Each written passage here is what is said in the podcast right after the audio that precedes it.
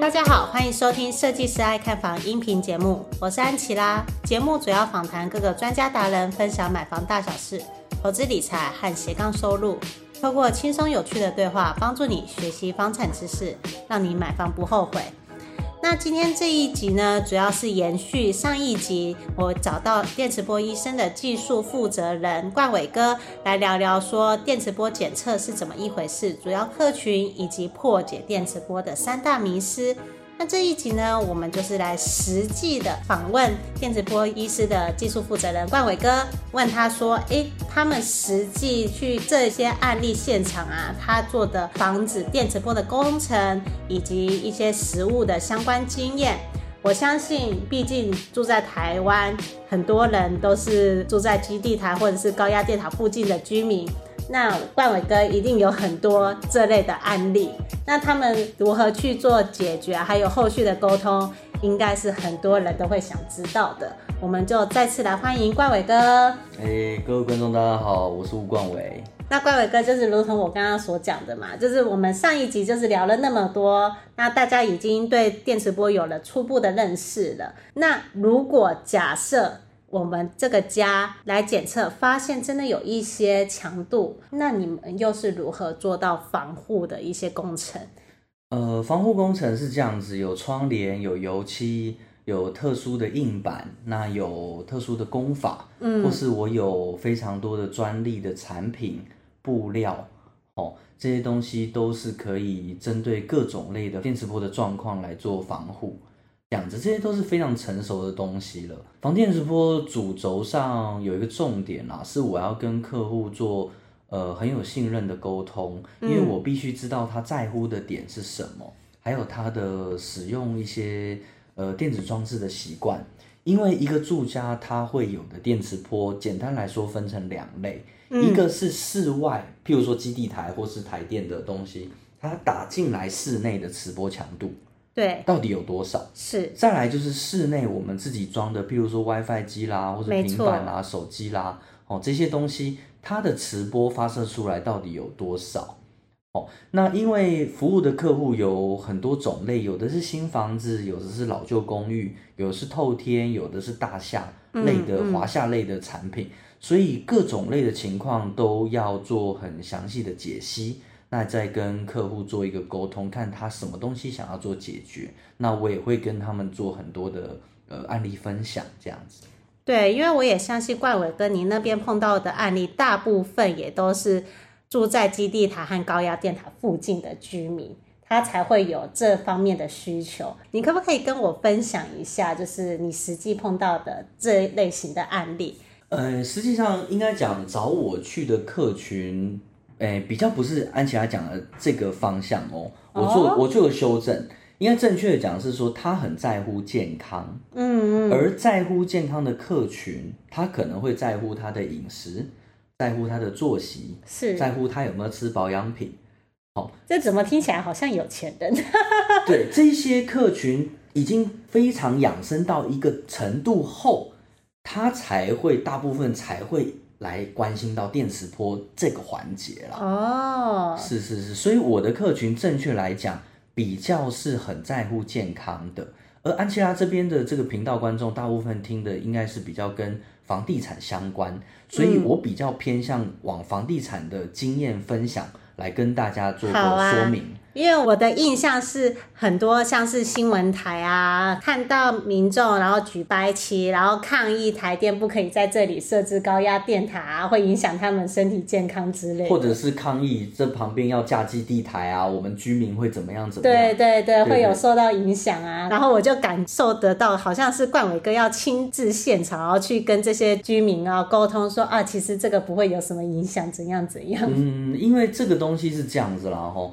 呃，争议的排除是必须先厘清问题，是，所以做现场的沟通相当的重要。啊，呃。这一块的部分，我的角色比较特殊，因为我不是 NCC，我也不是台电，我不是政府的单位，所以我们上一集有讲到一个话题说，说观众或是居民很怕球员兼裁判。嗯，今天是基地台业者架的基地台，他去跟我说他是安全与否，居民是没有办法接受的。是，而我的角色是第三方，等于是一个第三方公正，我用数据说话，看磁波强度多少，那去现场帮所有人做他们在乎的人的住家去做电磁波检测。嗯，好，去做一个评估，让他知道说你家的室内强度是多少。嗯，有受到多少的影响？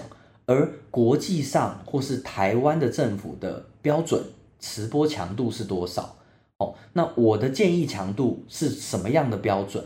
哦，跟居民做一个很妥善的沟通。对啊，因为我相信啊，就是政府啊要架设基地台啊，也绝对不会是随便设一个点然后去装的，它一定是经过测试，然后找专家确定，然后呢发现说啊架在这个位置。它可以对这一区的居民会最好，因此才会选择在那边，对对吧？对，正确正确。所以，呃呃，讲到这个吼，我们稍微讲一个很有名的案例，在阳明山上，他们这个社区每年的区分所有权人大会都有两派会吵架，吵什么呢？吵？因为他们的顶楼是有架基地台，嗯，而每个月他们都有将近六十二万的租金收入。那还蛮高的啊，也就是基地台业者架在他们的顶楼，那每年都有按照租金哦规范去跟他们缴租金，嗯，所以对整个所有权人来讲，这是一个蛮大的一笔收入，蛮好的收入，对。但是很多的呃里面的有一派是觉得说啊，电磁波对人体无害，我们又有收入，这样对我们的社区是好的。有另一派会觉得啊，基地台在我们社区这样子好可怕啊！我媳妇才刚要生小孩啊，啊，我媳妇怀孕，然后我有个新生儿，基地台在上面，会不会对我小孩有什么影响？对对，那这样子我家会怎么样啊？甚至会有网络上写很多很可怕的新闻。对啊，变成畸形了怎么办？你要负责吗？对那这样这样子的抗争，就我我遇过蛮多的案例。那我到现场之后呢？我都会跟大家说我的经验，然后呢，只要有疑虑的住户，就会帮他们做居家的检测，因为测试之后才知道磁波进到他家的强度有多少。是，好，那居民因为大家一个社区住的人很多啦，有的人面向是向东面，嗯、有的人住七楼，有的人住二十楼，对，有的人住一楼，每个人的基地台打下去的磁波强度都不一样嘛。嗯哼，对，所以这个东西一定是要针对有在乎的人，你家直播有没有超标？那你后来是怎么解决这一个社区的问题？这个社区除了检测以外，我当时还分享一个非常重要的观念，因为在阳明山上这个社区，实际上那个平台上有两个大社区，嗯，我就告诉他们说，以我的经验，基地台业者如果不架在你们的社区，就会架在隔壁社区。好，观众朋友听到这边是不是呃都有理解到一件事？呃，每个月的租金就变成别人在收，没错，我们就没有租金收入啊，这是一个角度哦。好，再来，我们楼板厚度大概都是十五到二十二公分嘛，是的。好，这个东西房子的楼板厚度越厚，水泥棒数越高，它的防电磁波能力本来就越强。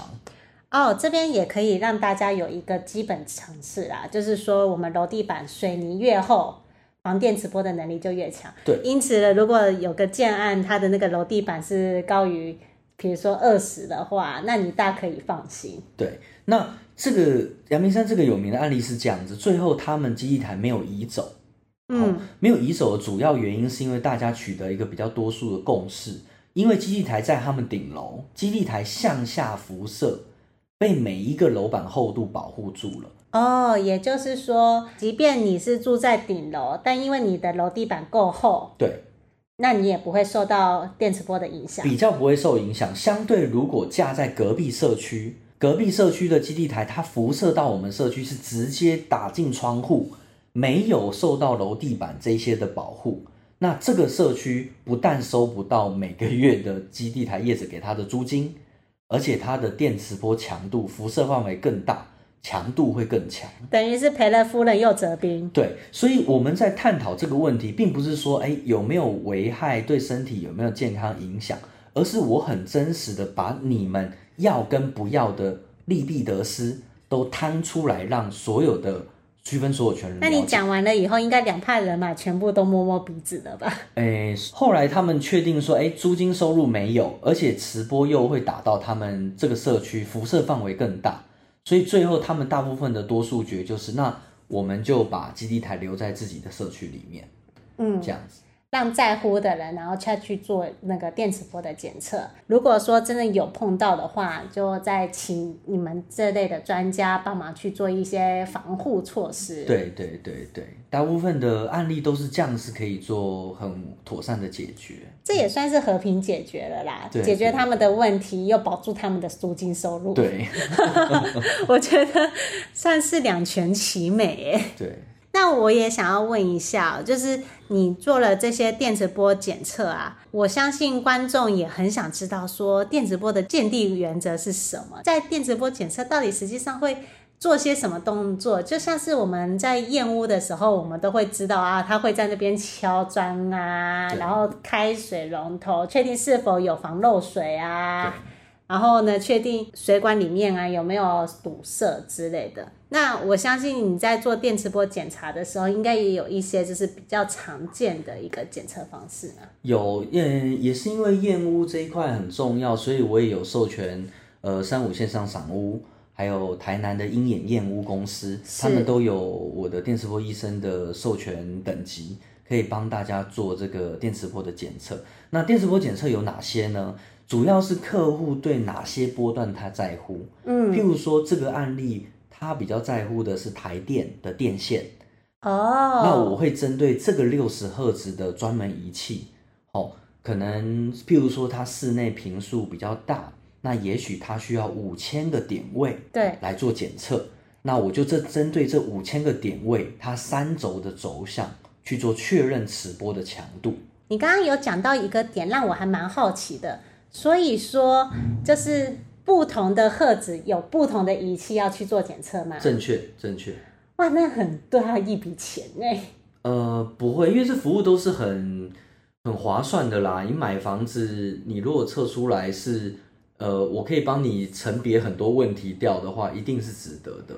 哦、呃，等于是说，他还是要先了解，呃，家里的现场状况，比如说，哎，附近的是台电的。高压电塔还是什么东西？那你以你的专业判断去看说，说那它大概是落在几赫兹的？对。然后你就针对几赫兹的这些专门仪器去做检测，看看是不是真有有侦测到。对，我是在客户打来咨询的时候，或是来预约时间的时候，就会有一个完整流程帮客户确认他的需求。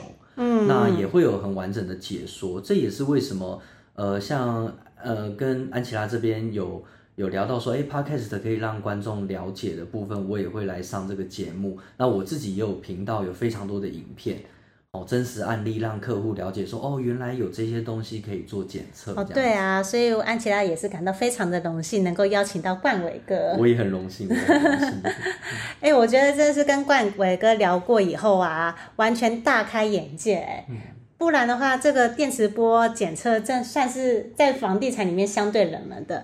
就是要不是因为有冠伟哥的关系，我是完全对这方面的学问是一点都不了解。我只知道五十赫兹、六十赫兹。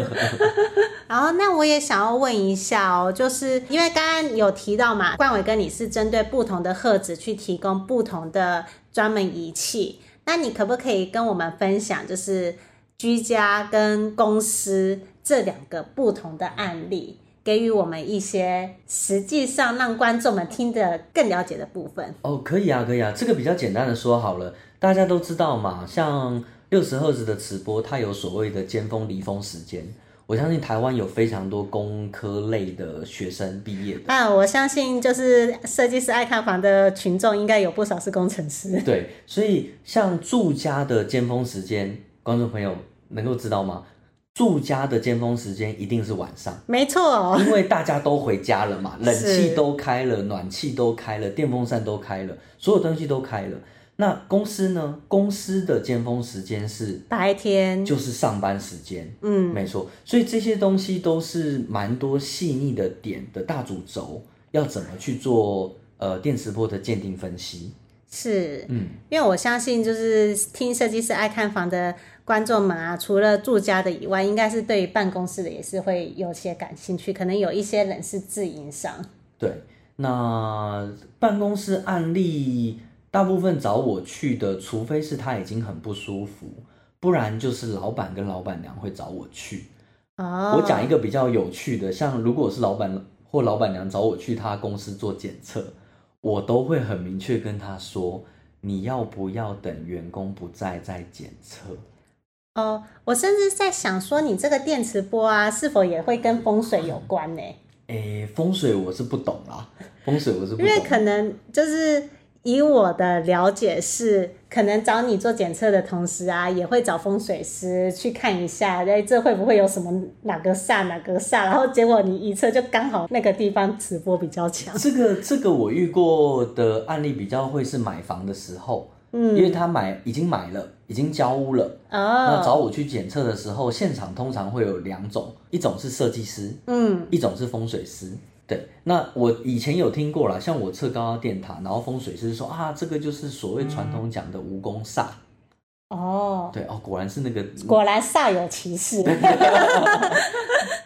嗯，还蛮有趣的耶。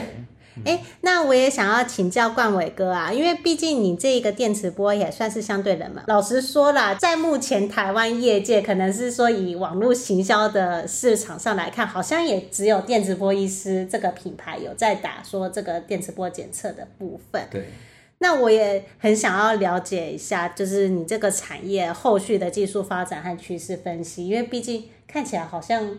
蛮冷门的哎，但听起来又好像商机蛮大的啊。你看，光是我们聊到的嘛，那个停车场需要网路哦，光是地下停车场要装网路这件事情，应该是所有人都迫切需要的吧？像这几年做桃园比较大的案子是桃园展演中心哦，我知道他们的地下室停车场也是我们做的。这样子帮他做磁波增强，让里面的维安问题就解决了嘛？因为收讯不好，就是有维安的状况这样子。对啊，地下停车场要有收讯多重要，而且是重点是要有网络，不是只是单纯打电话好吗？对，那。我也还蛮想要知道，说是不是后续还会有更多就是相关的类似电磁波检测的产业会陆续发扬呢？因为这听起来是商机很大，可是很少人做的一个行业。磁波的这个领域本来就很冷门，但它的技术门槛确实比较高啦。哦，台湾台湾能够做电磁波产业，我觉得主要原因。呃，是因为台湾有非常多的呃相关类似的行业的高手，嗯嗯，好、哦，在全世界来讲，台湾在通讯啦，或是磁波这种材料科学的产业，都算是台湾有非常多世界级的公司。对，就像呃电磁波医生这个名号啊，当时会申请这个商标是这样子，电磁波医生啊，这个商标并非指我吴冠伟本人，然后他能够在台湾做。电磁波的这个这门技术生意，主要是因为台湾有非常多类似相关的呃世界顶尖的公司或技术人才啊。这么多年来，因为大家都很愿意分享，所以相关的技术啊，我们的体系不断地将这些技术做整合，在电磁波领域提供给各个领域所需要的人。所以对我来说，这个产业可以在这个大时代、大环境出现，算是一个巧合吧。哦，嗯，也算是刚好，因为你的背景的关系，对，然后你也开始帮忙协助做房地产买房卖房这方面的检测。对，那趋势来讲，因为像以前我们在做这个行业的时候，台湾只有三居、四居对。哦，三 G 四 G，可是已经快要到五 G 时代了耶。对，现在是五 G 时代，所以大概五六年前我们就导入五 G 的服务品项。哦，还有五 G 的服务品项。对，我们有分不同波段啦。那像台电的这种服务，事实上也变得比起十几年前变得非常细腻。嗯，因为呃，现在建筑工法每年都在修改，对，所以它磁波的需求本来就会越来越高。尤其是智慧家庭的这个元素已经开始导入，哦啊、现在开始都有智慧家电，比如说电动窗帘啊，连我家都会有那个小爱音箱，然后去控制扫地机器人、热水器开关之类的。对，所以现在大部分的客户，如果他居家是买新房子的话，嗯，也会帮他检测他的扫地机器人的磁波强度，嗯，因为对我的服务来讲，事实上有一个角度是这样子。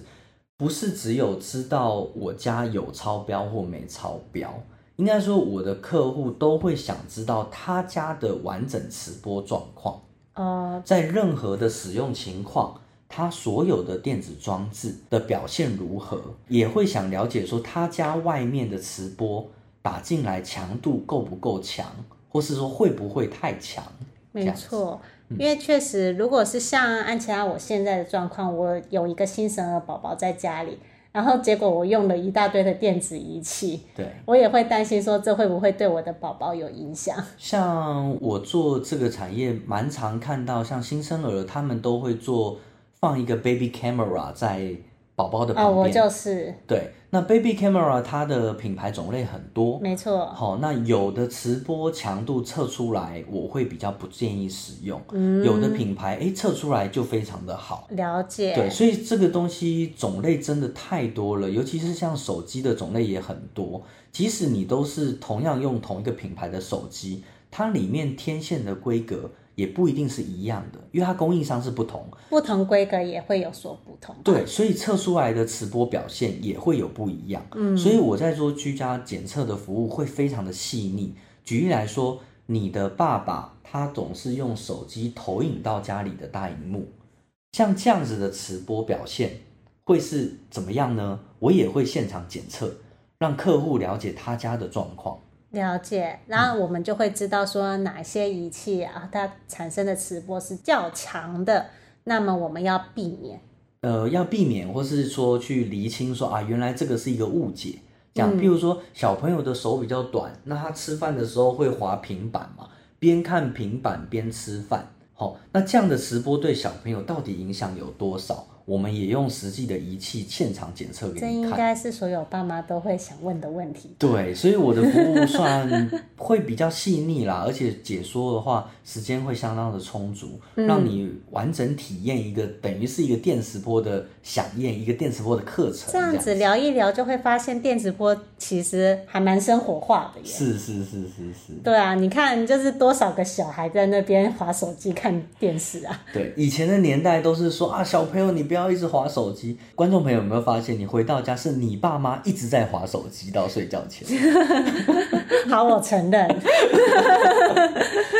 我就是在那边边划手机边摇摇铃，然后陪小孩玩的那个。对，所以电磁波服务算是到一个居家有家庭成员，如果可以大家一起参与是最好，大家一起了解整个完整的状况，也把很多想要问的东西做一个理清。